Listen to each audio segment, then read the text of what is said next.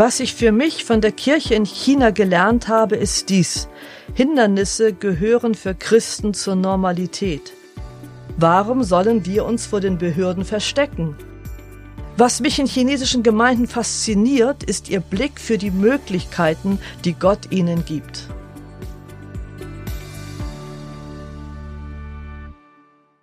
Die Verfolgung von Menschen, die Jesus nachfolgen, nimmt weltweit zu. Und wir bei FDH Podcast haben das Thema in einer anderen Folge bereits in einem Überblick mit Professor Christoph Sauer beleuchtet. Heute möchten wir aber spezifisch auf ein Land blicken, in dem knapp 97 Millionen Christen leben, die es schwer haben. Wir schauen heute Morgen gemeinsam mit Maiken Buchholz, sie ist Missionswissenschaftlerin und Dozentin für Missionswissenschaft und interkulturelle Theologie an der FDH, nach China und fragen uns, wie geht es den Christen dort, warum werden sie verfolgt und wie gehen sie damit um. Frau Buchholz, ich freue mich sehr, dass Sie mein heutiger Gast sind und heiße Sie ganz herzlich willkommen. Dankeschön. Frau Buchholz, Sie interessieren sich schon seit vielen Jahren für den Raum China und unterrichten auch am China Lutheran Seminary in Taiwan. Warum liegt Ihnen diese Region unseres Planeten so auf dem Herzen? Das liegt vor allem an Begegnungen mit vielen wunderbaren Menschen, die ich im Verlauf von nun fast drei Jahrzehnten kennengelernt habe. Viele unserer Zuhörerinnen und Zuhörer haben wahrscheinlich schon mal davon gehört, dass der Druck auf Christen in China steigt. Können Sie uns einen Überblick über die Situation der Christen im Land geben? Also wie viele Christen gibt es in China und wie sieht die kirchliche Situation aus? Welche Arten von Kirchen und Gemeinden gibt es in China? Also so in Kürze etwas über ein so großes und vielfältiges Land wie China zu sagen, das ist immer gewagt. Man sagt, von allen Wahrheiten über China ist auch immer irgendwo das Gegenteil wahr. Wenn es um die Anzahl der Christen geht, dann sind alle Angaben mit Vorsicht zu genießen, denn sie beruhen nur auf beschränkten Umfragen, Schätzungen und Hochrechnungen und sind dann auch oft noch vom Eigeninteresse der Forscher gefärbt. Ich nenne hier mal einen optimistischen Mittelwert.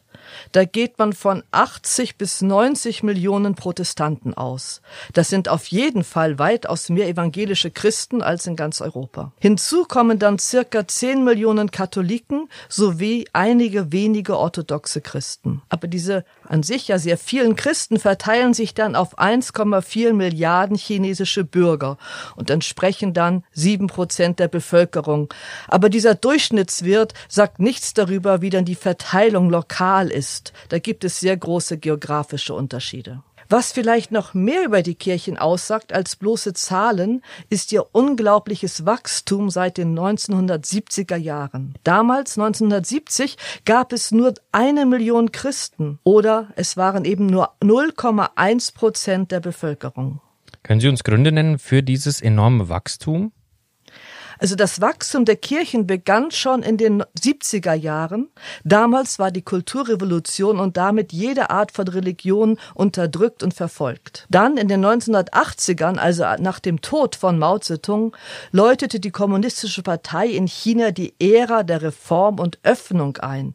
Und das führte auch zu einem anderen Umgang mit Religion. Wie sah dieser andere Umgang jetzt aus? Nachdem in der Kulturrevolution vergeblich versucht worden war, jede Religion auszurotten, sah die Partei ein, dass das nicht weiterführte. Stattdessen erkannte sie nun an, dass Religionen ein gewisses Existenzrecht auch in der sozialistischen Gesellschaft haben. Die Verfassung der Volksrepublik China hatte eigentlich schon immer einen Paragraphen enthalten, der Religionsfreiheit gewährt. Der lautet, ich zitiere, die Bürger der Volksrepublik China genießen Glaubensfreiheit. Kein Staatsorgan, keine gesellschaftliche Organisation und keine Einzelperson darf Bürger dazu zwingen, sich zu einer Religion zu bekennen oder nicht zu bekennen. Noch dürfen sie jene Bürger benachteiligen, die sich zu einer Religion bekennen oder nicht bekennen. Der Staat schützt normale religiöse Tätigkeit. Der Weltverfolgungsindex von Open Doors platziert China jetzt an 17. Stelle was ist der Hintergrund? Was sind die Triebkräfte der Christenverfolgung in diesem Land? Vor allem, Sie haben es schon angedeutet, weil die Verfassung dort ja eigentlich Religionsfreiheit gewährt. Das erste Problem, auf das man immer wieder zurückkommt, wenn es um Religionsfreiheit in China geht, ist die Frage, was heißt denn das? Der Staat schützt normale religiöse Tätigkeit. Was ist normal und was nicht? Das entscheiden eben letztlich die Behörden. Das zweite Problem bei der Umsetzung von Religionsfreiheit ist nämlich, dass in der Volksrepublik China alles dem Führungsanspruch der kommunistischen Partei untersteht. Das gilt auch für die Verfassung und die Religionsfreiheit. Vereinfacht gesagt kann man sich das so vorstellen. Die Religionsfreiheit in der Verfassung wird durch den Führungsanspruch der Partei gefiltert. Und am Ende kommen dann von der Partei formulierte Richtlinien und Vorschriften heraus, die festlegen, in welchem Rahmen Religionsfreiheit gilt. Seit den 1980ern ist das Grundprinzip der chinesischen Religionspolitik also nicht mehr Zwang und Unterdrückung, sondern die Anleitung der Gläubigen durch Parteiorgane, damit sie zur Entwicklung der sozialistischen Gesellschaft beitragen. Und zu diesem Zweck dienen dann die patriotischen religiösen Vereinigungen. Die wurden von der Religionsbehörde für die unterschiedlichen Religionen eingerichtet. Für die evangelischen Christen ist das die protestantische, patriotische Drei-Selbstbewegung. Die nennen wir auch oft einfach Drei-Selbstkirche.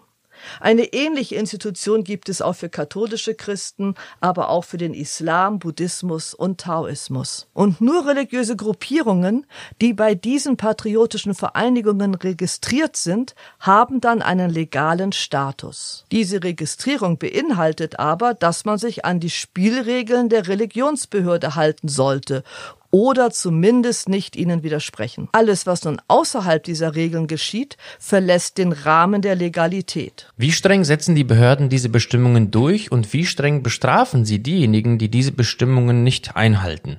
Das hängt ganz von den lokalen Gegebenheiten ab. Und da gibt es sehr große Unterschiede. Dadurch ist eine weite Grauzone entstanden in der faktisch der größte Teil christlicher Aktivitäten stattfindet. Man schätzt, dass zwei Drittel der evangelischen Christen zu Gemeinden gehören, die sich nicht registrieren lassen. Und dasselbe gilt auch für mehr als ein Drittel der Katholiken. Am äußersten Ende der Illegalität befinden sich diejenigen religiösen Bewegungen, die von den Behörden auf die offizielle Liste der sogenannten schädlichen Sekten gesetzt werden. Ihre Mitglieder werden wie Kriminelle strafrechtlich verfolgt. Etwas plakativ, aber einprägsam spricht man daher von dem schwarzen, grauen und roten religiösen Markt in China. Können Sie diese drei Märkte etwas näher für uns erklären? Der schwarze Markt, das wären dann eben diese Bewegungen, die von der Regierung als schädliche Sekten kriminalisiert werden. Hierunter gibt es auch einige christliche Bewegungen. Die Mehrheit der chinesischen Christen bewegt sich allerdings im grauen Markt, das heißt in Kirchen, die sich nicht registrieren lassen, weil sie keine Einmischung durch die Religionsbehörde möchten. Sie halten ihre Treffen vor den Behörden verborgen oder treten so unauffällig auf, dass die Behörden sie dulden. Daher spricht man hier auch von Untergrundkirchen oder Hauskirchen. Manche haben aber auch ein Vertrauensverhältnis zu entscheidenden lokalen Beamten aufgebaut und werden dann in aller Öffentlichkeit geduldet. Das sind dann Hauskirchen, die unter anderem große Gebäude haben, wo sie Gottesdienste mit mehreren hundert bis tausend Personen feiern. In keinem Fall jedoch haben diese Gemeinden irgendeine Rechtssicherheit. Sie können jederzeit wegen illegaler Aktivitäten Repressalien durch die Polizei oder Staatssicherheit erleben. Und der sogenannte rote Markt besteht schließlich aus den registrierten Kirchen. Wir müssen uns aber klar sein, dass die Grenzen zwischen diesen Bereichen fließend sind. Denn auch viele Mitglieder und Mitarbeiter von drei Selbstkirchen sind oft in christliche Aktivitäten involviert, die den Rahmen der Vorschriften verlassen und sich im grauen Bereich bewegen. Daher können Christen in allen Bereichen von Repressalien betroffen werden. Dies geschieht in unterschiedlicher Form und Intensität, von Einschüchterungen, Schließen von Gebäuden, Zerstörung von Eigentum und Kirchen bis zu Hausarrest, Verschleppung und langjährigen Haftstrafen. Wie gehen die Christen mit dieser auch schwierigen Situation für sie um? Was weiß man da? Also zunächst einmal ist mir wichtig festzuhalten, dass wir es in allen Bereichen, ob rot, grau oder schwarz, allergrößtenteils mit Christen zu tun haben, die ihren Glauben ernst nehmen. Sie alle teilen eine große Liebe zur Bibel und einen lebendigen Glauben, in dem Jesus Nachfolge und Gebet wichtig sind. Was mich in chinesischen Gemeinden fasziniert, ist ihr Blick für die Möglichkeiten, die Gott ihnen gibt. Optimismus lautet bei uns ja so, wo Gott eine Tür schließt, öffnet er ein Fenster. Die Sichtweise vieler Kirchen in China scheint mir dagegen zu sein, Gott macht jedes Fenster zu einer Tür. Können Sie uns hier praktische Beispiele geben? Ich nenne hier mal zum Beispiel die neuen Kirchen, die im Zuge von Erweckungen unter Studenten und Universitätsangehörigen oder Jungunternehmern in den großen Millionenstädten entstanden sind. Viele dieser Christen sind gut ausgebildete, selbstbewusste Bürger die verantwortungsvolle Position innehaben. Sie erleben den christlichen Glauben als eine besondere Ressource, die in den aktuellen gesellschaftlichen Veränderungen Orientierung gibt. Und darum fragen sie sich, warum sollen wir uns vor den Behörden verstecken? Oder wozu sollten wir uns von der Drei-Selbstleitung bevormunden lassen? An vielen Orten sind die Gemeindeleitungen direkt zu den Behörden gegangen und haben versucht, sich als eine Art eigenständiger Verein registrieren zu lassen. Andere nutzen ihre Kontakte aus dem Studium und aus dem Berufsleben, um bei einer Tasse Tee mit Schlüsselpersonen in Behörden zu reden. Sie vertreten Gemeinden, die teilweise weit über tausend Mitglieder und mehrere Pastoren haben. Einige der bekanntesten Gemeinden erlebten in den letzten Jahren erheblichen Widerstand seitens der Regierung, als sie ihre Anliegen öffentlich vertraten. In diesen Fällen wurde Gemeindeleitung unter jahrelangen Hausarrest gesetzt oder zu Gefängnisstrafen verurteilt. Den Gemeinden wurde die Registrierung verweigert und sie treffen sich heute in kleineren Gruppen, die übers Internet vernetzt sind. Es gibt eine Region in China, die wird in diesem Zusammenhang hier und da auch als Chinas Jerusalem bezeichnet. Was hat es damit auf sich? Ein beeindruckendes Beispiel für Christen, die außerhalb der Drei-Selbstkirche in die Öffentlichkeit treten, sind Christen in der Region Wenzhou im Osten Chinas. Hier rechnet man damit, dass 10 bis 15 Prozent der Bevölkerung Christen sind. Deswegen nennt man die ne-, Gegend hier auch Chinas Jerusalem. Die führenden Christen sind hier oft Unternehmer mit guten Beziehungen zu den Behörden. Die großen Kirchen, die sie erbauen, mit weit sichtbarem Kreuz und Sitzplätzen für tausend Besucher, sind eine Demonstration des Selbstbewusstseins und des Öffentlichkeitsanspruchs der Christen. Wohlgemerkt handelt, sich, handelt es sich dabei größtenteils um nicht registrierte Kirchen, also sogenannte Hauskirchen. Diese Gegend war dann besonders betroffen, als in den Jahren 2000 2013 bis 15 übereifrige Beamte die Ära von Präsident Xi damit einläuteten, dass sie zahlreiche Kreuze und auch ganze Kirchen abrissen. Das war eine klare Machtdemonstration ihrerseits. Die Aktivitäten der meisten nicht registrierten Kirchen sind weniger augenfällig, aber vielleicht umso nachhaltiger. Hier stehen Kleingruppen und die Schulung von Mitarbeitern hoch im Kurs. Ein großes Interesse besteht an den Fragen, was Christsein für den Arbeitsalltag, das Geschäftsleben und die Gesellschaft bedeutet aber auch Ehe, Familie und Kindererziehung sind Themen, bei denen ein großer Lernbedarf empfunden wird. Es werden munter Bücher und Kurse übersetzt und zusammengestellt und digital verbreitet. Und diese Themen ziehen dann auch suchende Menschen an. Jetzt ist ein Riesenthema in China das Thema Überwachung. Wie beeinflusst die Überwachung das Leben der Christen vor Ort?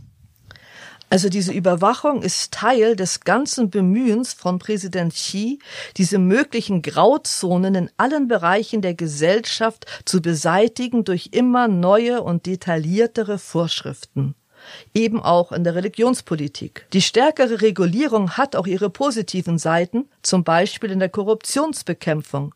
Es gab vorher so gut wie keine Kontrolle über die Verschwendung von Spendengeldern. Doch letztlich dient das alles dazu, den Einfluss der kommunistischen Partei zu sichern und zu verstärken. Und die Möglichkeit der digitalen Überwachung macht es nun auch möglich, die Einhaltung all dieser Regeln zu kontrollieren. Denn das war bisher in einem so großen Land schwer flächendeckend durchführbar. Nun gibt es unter anderem Videoüberwachungen an den Eingangstüren und Kanzeln der registrierten Kirchen. Doch nach wie vor braucht man ja dann ja auch Leute, die das Material dann auch auf konkrete Vergehen hinsichten. Wie wirkt sich das auf Kinder- und Jugendarbeit aus, die ja in den Augen der Regierung als gefährlich eingestuft werden müsste? Laut Religionsgesetz gilt Verkündigung an Minderjährige als Aufzwingen einer Kirchenmitgliedschaft und ist damit verboten. und zwar in allen Kirchen, auch den registrierten. Dennoch war es viele Jahre lang möglich, dass Kirchen am Sonntag ein sogenanntes Betreuungsprogramm für Kinder anboten, die die Eltern und Großeltern ja nicht allein zu Hause lassen konnten. Und durch diese Hintertür ist an vielen Orten eine blühende Kindergottesdienstarbeit und Jugendarbeit entstanden. Doch vor circa vier Jahren begannen die Behörden strenger zu kontrollieren, dass keine Minderjährigen die Kirche am Sonntag betreten. Manche Kirchen setzten darum die Sonntagsschule in Räumen außerhalb der Kirche fort. Als auch dort Beamte erschienen, begann man den Erwachsenen Material mitzugeben, damit sie zu Hause mit ihren Kindern Sonntagsschule veranstalten konnten. So war man dann gut vorbereitet, als der Lockdown wegen Corona kam. Überhaupt haben sich im gesellschaftlichen Leben die Kontrollen durch die Einschränkungen wegen der Covid-Pandemie nochmals verstärkt und es bleibt jetzt abzuwarten, wie viel Freiraum sich im Laufe des kommenden Jahres wieder öffnen wird. Was bewegt oder begeistert Sie ganz persönlich an den Christen in China? Was ich für mich von der Kirche in China gelernt habe, ist dies. Hindernisse gehören für Christen zur Normalität. Diese Einstellung hält Christen flexibel und einfallsreich beim Entdecken stets neuer Möglichkeiten für das Evangelium. Liebe Frau Buchholz, ich bedanke mich ganz herzlich bei Ihnen für diesen Einblick und Überblick über die Situation in China und wünsche Ihnen für Ihre Arbeit weiterhin Gottes Segen. Dasselbe wünsche ich natürlich auch Ihnen als unseren Zuhörern. Mein Name ist Arthur Reiswig und Sie hörten FDH Podcast.